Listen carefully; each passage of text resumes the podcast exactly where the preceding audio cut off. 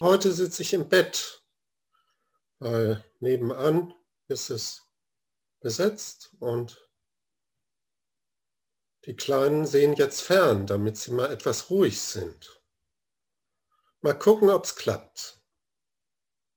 So viel zur Stille. Ich habe gerade schon Manfred gesagt, hier rechts von mir wird noch gebaut, aber man hört das, glaube ich, nicht so. Und so gesehen alles bestens. Ja, ich habe letztes Mal ja schon so einen Fall vom Murmankan hier mitgebracht und das mache ich heute wieder. Ich habe heute wieder einen Fall vom Murmankan und den lese ich dann anfangs mal vor und dann entwickelt sich wieder was daraus, weil wie schon beim ersten Mal für alle, die nicht da waren, gesagt, das ist ja ein Buch, was, wie ich heute nochmal nachgelesen habe, die erste Ausgabe ist vor 995 Jahren erschienen. Also in fünf Jahren feiern wir das tausendste Jubiläum der Erstauflage dieses Buches. Und es ist sehr einflussreich bis heute als sogenannte Koransammlung, also Sammlung von Begebenheiten und Aussprüchen alter Meister, über die sich dann Praktizierende heute weiter Gedanken machen können. Ja, dann fange ich aber gleich mal an und mache dann irgendwann so einen Exkurs wahrscheinlich wieder, wenn es klappt. Also, ich bin ja jetzt ein Kind der modernen Zeit und ich gehe mal davon aus, dass die Leute vielleicht früher diese Fälle auswendig konnten oder auswendig lernen mussten, weil es wenn nur sehr wenig Bücher gab und Handschriften. Und äh, wir haben es einfacher, aber auch schwieriger, weil ich muss dann lesen. Ich lese mal vor. Fall Nummer 32. Das ist wieder die Übersetzung ins Deutsche von Koun Yamada. Und das wird da folgendermaßen übersetzt. Ein Nicht-Buddha fragt Buddha, heißt der Fall da. Dann ist vielleicht ein Schreibfehler gewesen oder ein Übersetzungsfehler. Beginnt der Fall mit ein Nicht-Buddhist fragt den Welterhabenen in allem Ernst. Ich bitte weder um Worte noch um Nichtworte. Der Welterhabene blieb einfach still sitzen.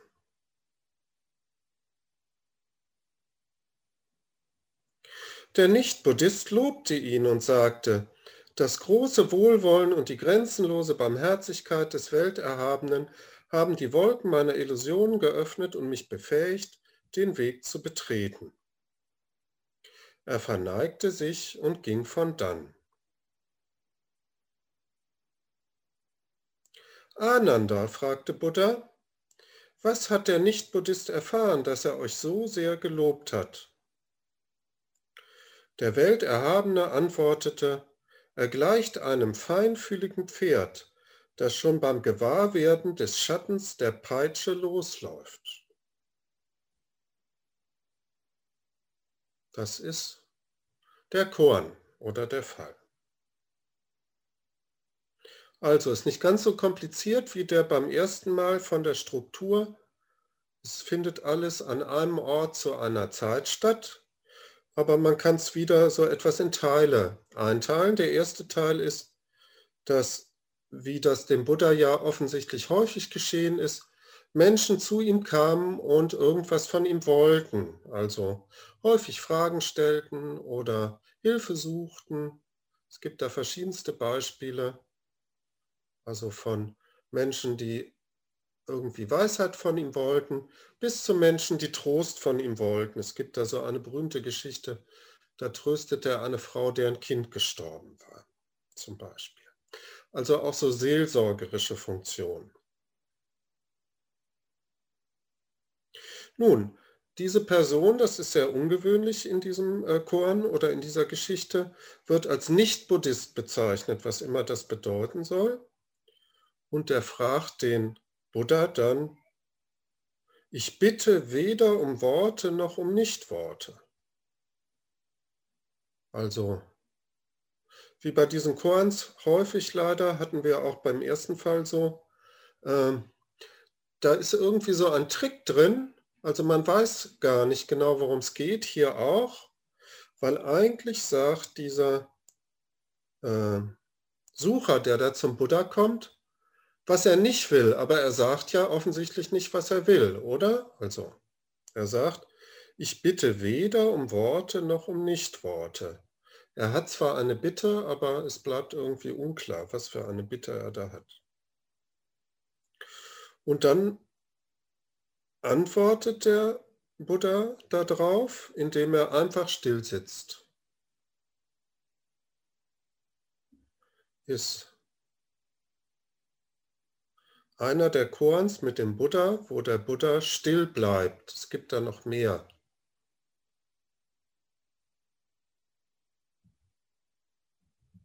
Und dann kann man sich vorstellen, dass etwas Zeit vergeht und der Ratsuchende oder der Frager in diesem Fall lobt den Buddha, so ähnlich wie in der letzten Geschichte, da wurde der Tokusan dann aufgrund seines Vortrages, von dem man aber nicht wusste, was der gesagt hat, gelobt. Der wird hier also sehr gelobt, der Buddha, und sagt, das große Wohlwollen und die grenzenlose Barmherzigkeit des Welterhabenen haben die Wolken meiner Illusionen geöffnet und mich befähigt, den Weg zu betreten. Also eine ganz berührende Geschichte, in der jemand sagt, dadurch, dass ich Buddha getroffen habe, kann ich jetzt den Weg betreten.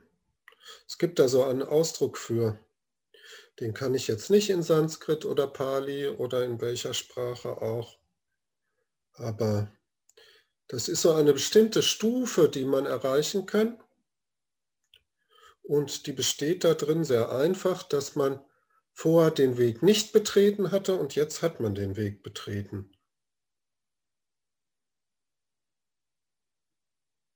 Wobei aber offen bleibt, ob dieser Nicht-Buddhist, so wie er bezeichnet ist, dann jetzt Buddhist geworden ist.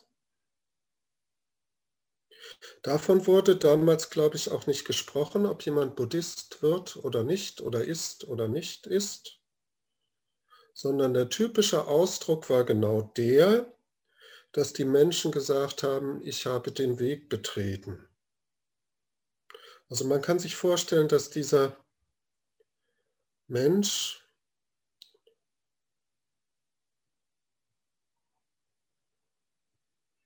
irgendein Erfahrung gemacht hat, während der Buddha da saß und schwieg als Antwort auf seine Frage.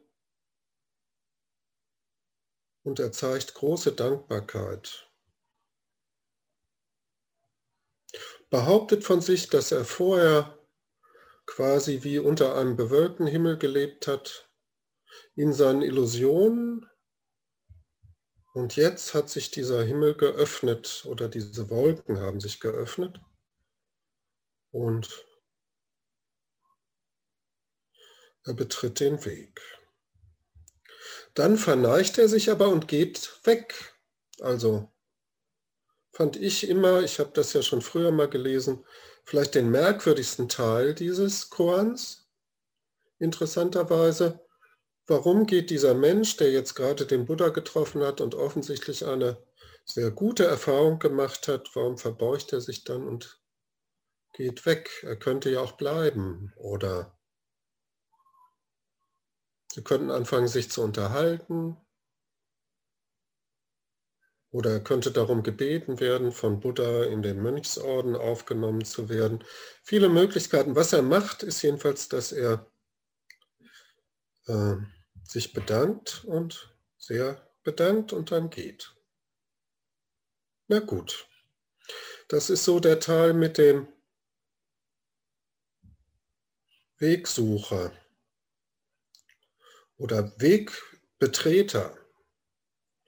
So ähnlich nennt man das, also jemand, der den Weg jetzt anfängt zu gehen. Dann gibt es noch einen zweiten Teil, der ist natürlich wichtig und führt auch eher in die Richtung, wie dieser Korn dann häufig gesprochen und interpretiert wird, dass es da noch den Ananda gibt und der Ananda ist, behauptet man jedenfalls, ein Cousin des Buddha, der irgendwann von Buddha ausgewählt wurde, so seine Art Betreuer zu sein, also die Person, die sich, als der Buddha älter wurde, um den Buddha gekümmert hat.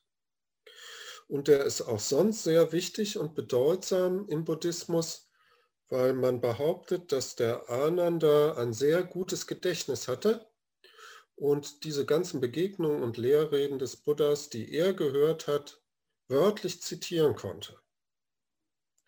Und dann bei einem sogenannten Konzil nach dem Tod des Buddhas in der Lage war, diese ganzen Geschichten, die Sutren, alle wichtigen Begebenheiten, von denen er jedenfalls Kenntnis hatte im Leben des Buddhas, so wiederzugeben.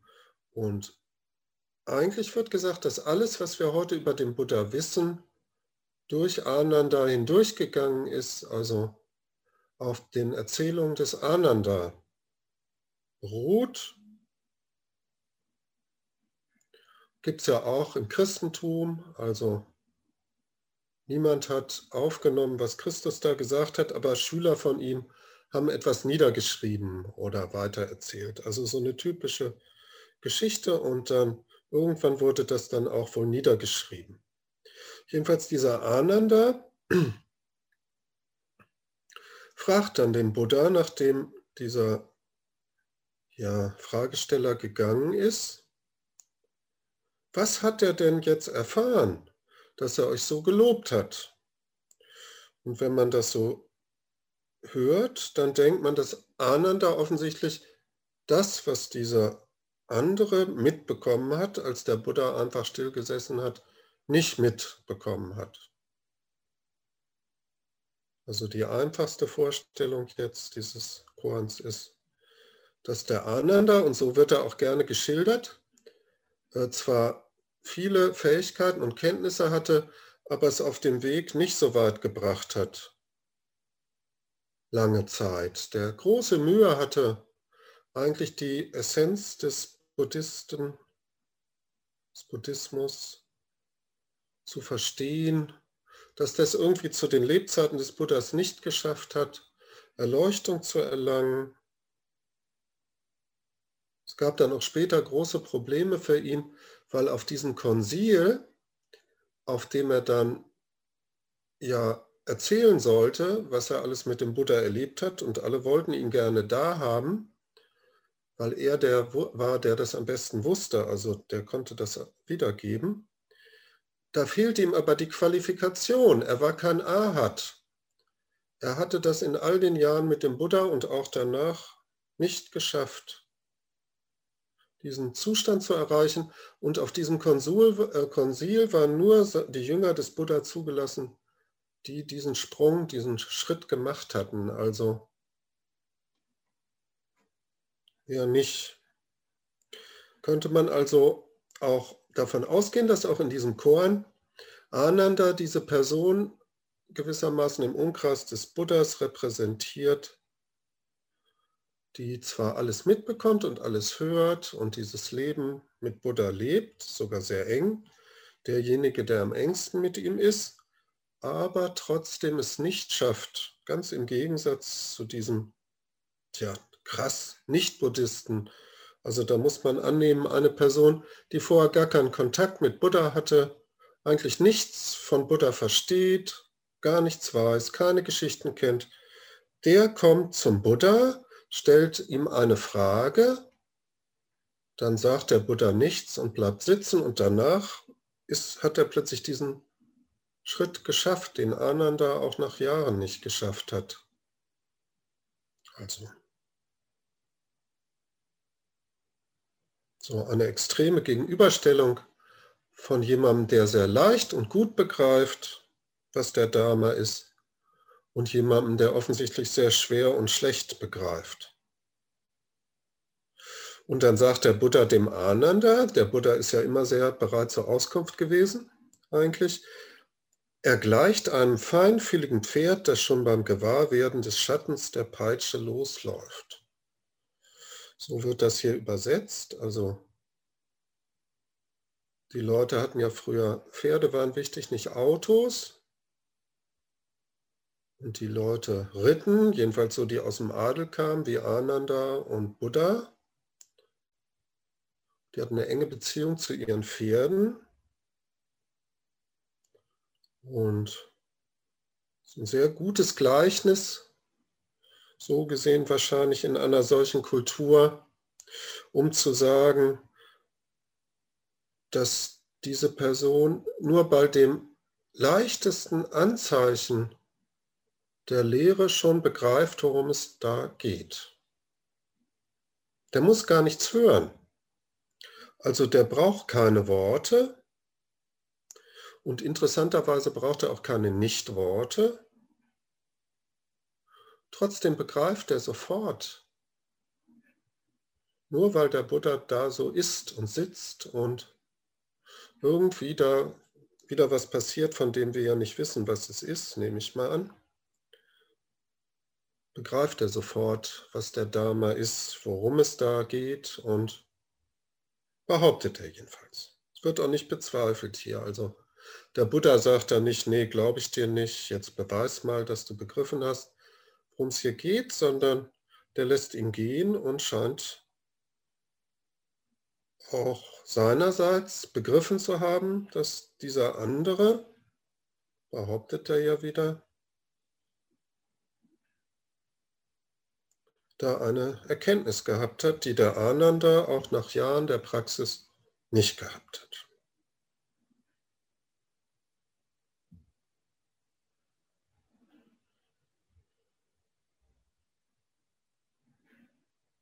So, dann muss man an der Stelle, ich mache jetzt mal den kleinen Exkurs, bevor ich dann etwas weitergehe. Ähm, also ich habe diese Stelle im buddhistischen Kanon, also diese Begebenheit nicht gefunden, obwohl behauptet wird, dass die da in einem Teil des Trippi äh, existiert. Ich habe da etwas gesucht und die nicht gefunden. Und mir ist auch nicht klar, und ich finde, viele spricht dafür, dass das keine authentische Geschichte ist, die also quasi von Ananda selber überliefert worden ist, sondern vielleicht eine sogenannte apokryphe Geschichte, also eine spätere Geschichte. Es gibt dann so Sutren oder Texte im Buddhismus, so um das Jahr 100, da taucht diese Geschichte auf. Aber auch nicht unbedingt diese Geschichte mit Ananda und den Nicht-Buddhisten, sondern dieses äh, Bild, diese Metapher, dieses Gleichnis mit dem Pferd, das ist dann das Gleichnis der vier Pferde. Das ist, wird sehr häufig gerne verwendet, um darüber zu reden, ob und wie Schüler des Buddha oder jetzt Anhänger des Buddha oder wir befähigt sind, das zu verstehen, das zu lernen, das zu wissen, das zu realisieren, was eigentlich unser Studium ausmacht. Und die erste Stufe in diesem Gleichnis der vier Pferde ist genau das, was der Buddha hier sagt. Es soll Schüler geben, die verstehen sofort, wenn sie nur das Anzeichen davon sehen, worum es geht. Dann soll es als zweite Stufe Schüler geben, die müssen die Peitsche auf ihrem Fell oder auf ihrer Mähne, das wird unterschiedlich übersetzt, spüren. Und dann begreifen sie, was los ist. Dann soll es Schüler geben, die müssen die Peitsche auf ihrem Fleisch spüren, also unter ihrer Haut.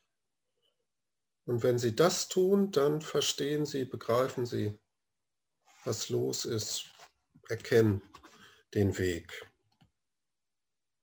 Und dann gibt es noch eine vierte Kategorie, die sogenannten schlechten Schüler oder Pferde. Den muss diese Peitsche, sagt jedenfalls diese Geschichte, bis ins Mark gehen, also bis durch die Knochen durch, so ziemlich ins Innerste. Und erst wenn sie die Peitsche in diesem innersten Teil spüren, dann verstehen sie oder begreifen sie, worum es bei dem Weg des Buddha geht oder was der buddhistische Weg ist oder was da wichtig ist. Und interessanterweise hat auch Dogen eins seiner Kapitel diesem Gleichnis der vier Pferde gewidmet. Und Dogen war ja ein, sage ich mal, nicht nur sehr kluger Lehrer und irgendwie Gründer des japanischen Soto-Zen, sondern das war auch ein offensichtlich wie Buddha sehr wohlwollender und barmherziger Lehrer. Der erklärt dieses Gleichnis an verschiedenen Beispielen. Zum Beispiel gibt es eine Interpretation des Gleichnisses mit dem Pferd, wo man sagt, dass manche Menschen begreifen, was es mit dem buddhistischen Weg auf sich hat, wenn sie geboren sind. Andere Menschen begreifen es erst, wenn sie geboren sind und krank werden. Das wäre dann das zweite Pferd. Das dritte Pferd begreift erst, wenn es geboren ist, krank geworden ist und alt geworden ist. Und das letzte Pferd begreift erst, wenn es geboren ist, krank geworden ist, alt geworden ist und stirbt, worum es da geht. Das erzählt Dogen in seinem Kapitel, das ist äh, je nach Zählung das Kapitel, glaube ich, 86 und 90 vom Shobogenzo. Aber er sagt, das spielt alles überhaupt gar keine Rolle. Alle sind gleich.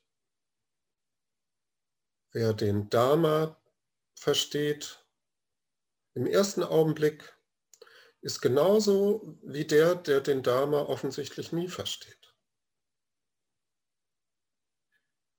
Das ist ja eine sehr große Leistung, die viel von Dogens Bedeutung, auch für uns, glaube ich, ausmacht, dass er so diese Vorstellung, da ist irgendeiner besser als der andere, überlegen, der eine hat es begriffen, der andere nicht,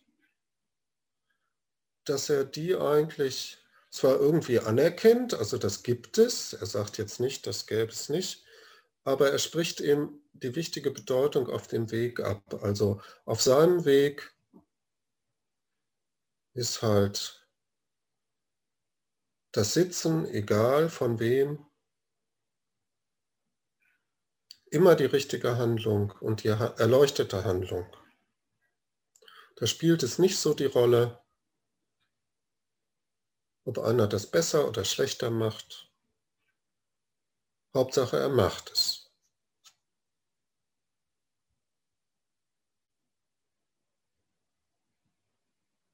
Dann gibt es noch eine sehr schöne weitere Interpretation dieses Gleichnisses von Suzuki, also aus Kalifornien. Der hat kurz nach meiner Geburt auch in seinem berühmten Buch dieses Gleichnis verwendet. Und weil man ja nach Dogen wahrscheinlich Schwierigkeiten hat, dem noch was dazuzufügen, hat er das aber trotzdem sehr gut hingekriegt, weil er sagt, ah, man muss sehr gut überlegen, vielleicht ist das schlechteste Pferd in Anführungsstrichen, also das, das erst spürt, was los ist, wenn die Peitsche das Knochenmark trifft, das Beste. Und das durchzieht so Suzukis Lehren auch sehr, und ich glaube, er hat sich selber auch eher als so ein Pferd verstanden, dass diejenigen, die den Zen-Weg gut praktizieren, eher zu dieser Kategorie von Pferden gehören. Also das sind nicht die, die gleich im ersten Moment alles begriffen haben, sondern das sind die, die lange brauchen und sich viel mühen müssen und auch viele Schmerzen erdulden müssen und er kommt dann aber zu derselben Ansicht, wie auch Dogen schon gekommen ist, nämlich der Ansicht, am Ende ist das dann so gut. Und wichtig ist, dass wir uns in unserer Praxis, die unseren Alltag ausmacht, und natürlich auch im Sazen, dass wir uns in dieser Haltung, könnte man sagen, aktualisieren. Und jetzt kann es natürlich ein Zufall sein oder nur etwas, was ich so jetzt mir zusammenbastle. Aber was der Buddha ja in diesen Koran tut, ist, dass er einfach still in dieser Haltung, von der wir jetzt mal so annehmen, dass die so etwa unserem Sazen entspricht, also eine förmliche meditative Haltung, einfach still sitzt. Und das ist auch in diesem Koran die Antwort auf diese Frage, die ja wie gesagt wohl sehr schwierig zu beantworten ist, die Frage ist, ich bitte weder um Worte noch um Nichtworte. Also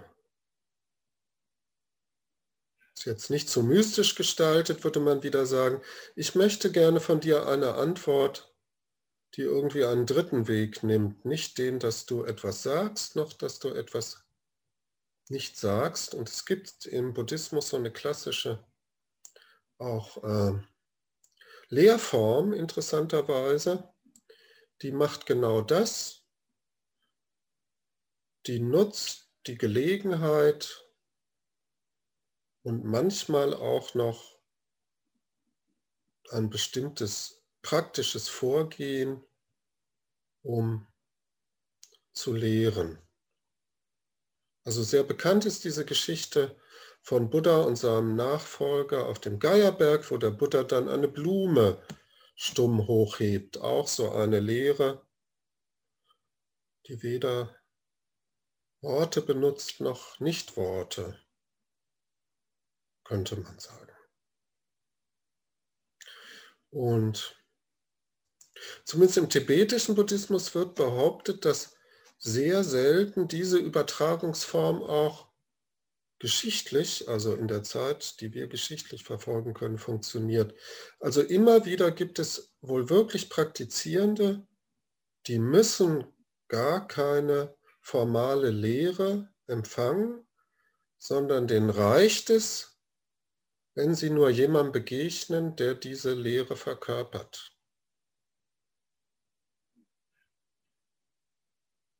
Das sollen aber sehr große Ausnahmen sein. Also das sind, kommt wohl nur sehr selten vor und wird dann so interpretiert, dass diese Person irgendwie im vergangenen Dasein so viel gutes Karma angesammelt hat, dass sie quasi so einen Sprung machen kann, wenn es nur mit dem, wenn sie nur mit dem Buddhismus in Berührung oder Sichtweite kommt.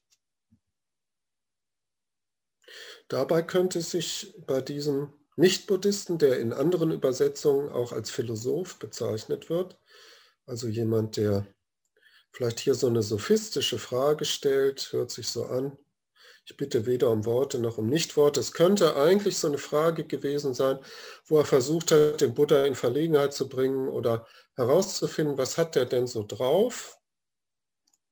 Also Sophismus bedeutet in so einer abschätzigen Art und Weise, ist eine griechische Philosophieschule, dass man halt äh, sehr spitzfindige Argumente in der Lage ist einzusetzen in Diskussion. Der Buddha reagiert darauf sehr einfach, indem er einfach still sitzen bleibt.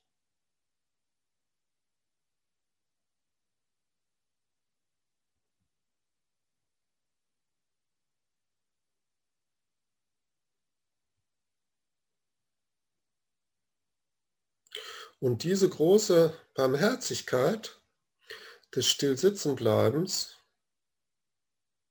wo man jetzt im Sinne Dogens sagen könnte, dass wir uns dann, wenn wir so sitzen, gleichzeitig in Buddha verwandeln und den Nicht-Buddhisten und Ananda wahrscheinlich. Aber das kann dieses Stillsitzen, was wir ja auch praktizieren, offensichtlich alles umfassen und die Wolken hoffentlich auch unserer Illusionen öffnen. Und zumindest nehme ich mal an, bei allen, die jetzt hier heute zuhören, hat euch und mich alle das bereits befähigt, den Weg zu betreten. Also diese erste Voraussetzung, dass man den Weg überhaupt betritt, den haben wir wahrscheinlich dadurch, dass wir sitzen, alleine oder zusammen, möglichst auch gerne zusammen, wohl dann gemeinsam betreten. Und das war's dann in einer gewissen Weise. Und für uns bleibt dann die Aufgabe, was wir daraus machen, also wie wir das weiter praktizieren.